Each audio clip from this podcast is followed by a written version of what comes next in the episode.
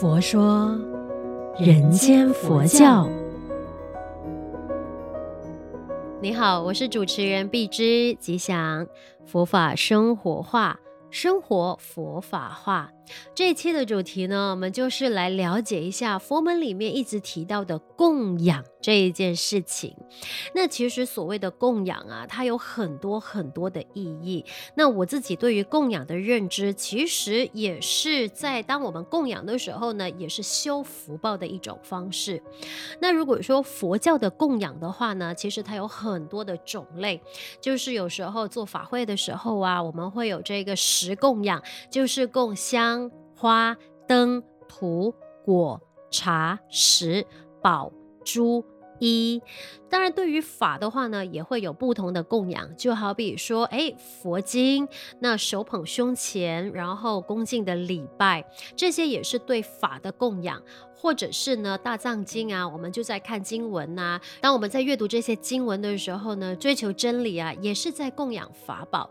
所以佛经里面不是也提到说，对于经典，你要能够赞叹、起信、尊重。宣扬，这个就是对于法的供养，而对于僧的话呢，出家人一样也是有四供养，就是呢饮食、衣服、卧具和汤药。就好比如说在原始佛教的那个教团当中，就是从佛陀时代开始啊，我们都知道说，哎，当初佛陀就是带着弟子到处去行脚托钵，然后弘法度众嘛，那足迹也踏遍全印度，这个也让呢佛教呃就是。呃，一代传承一代了嘛。那我们当然说，原始佛教的僧团就是呢，比丘需要吃饭，他来托钵，那我们就供养他。那如果说他需要衣服袈裟的话呢，我们也是供养法师。那再来呢，他需要那些坐具啊、卧具啊，也就是日常生活所需，我都能够供养。其实这个就是我们对于三宝的一个供养。那当然，我们就是要供养法师的时候，真的有很多种方式。可是供养里边。最基本的就是佛法僧三宝，我们都要起这个恭敬心。供养的这个理念呢，其实可以用我们的身口意不断的供养。那如果说要学习修供养的话呢，最好的方法在星云大师的文章里面也有提到，就好比如说我们的眼睛也可以做好事。我眼睛往你看的时候，行注目礼也保持微笑。看到佛像的时候，我们瞻仰也是一种礼貌。双手合十。呃，虔诚的礼拜也是一种供养。供养它不一定是完全在形象上看得见的，心里面的那份信仰跟心里面的恭敬，还有心里头保持清净，也是修供养的一种方式。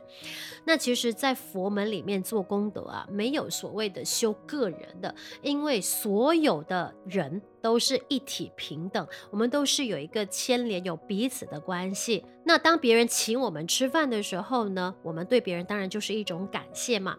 那换作我是主人家，我请你来吃饭的话，你愿意来吃我的这一顿饭，对我来讲也是要感谢你的。所以呢，你来我往，我往你来，都是一体，都是平等。所以我们常常也会说啊，彼此彼此，哎，谢谢你，彼此彼此。所以呢，也是在学习一个。的供养就是呢，我们都是。平等施跟受，那就是供养真正的意义。所以供养不但只是给别人而已，因为实际的利益呢，都是自己获得功德。所以呢，在佛教里面讲究供养，就是把自己的所知所有呢，就是跟别人来分享。而我们在佛光山里面呢，基本上都有一个呃，给人信心，给人欢喜，给人希望，给人方便。其实这个也是四供养的一种。那我们就是不断的学习，把这这一个四供养的理念呢，实践在我们的生活起心动念、言行举止当中。那就让我们一起来学习，将佛法生活化，生活佛法化。欢迎你将我们的这个佛佑的节目呢，分享给身边更多有需要的人。祝愿我们都法喜充满，福慧增长。佛说，人间佛教。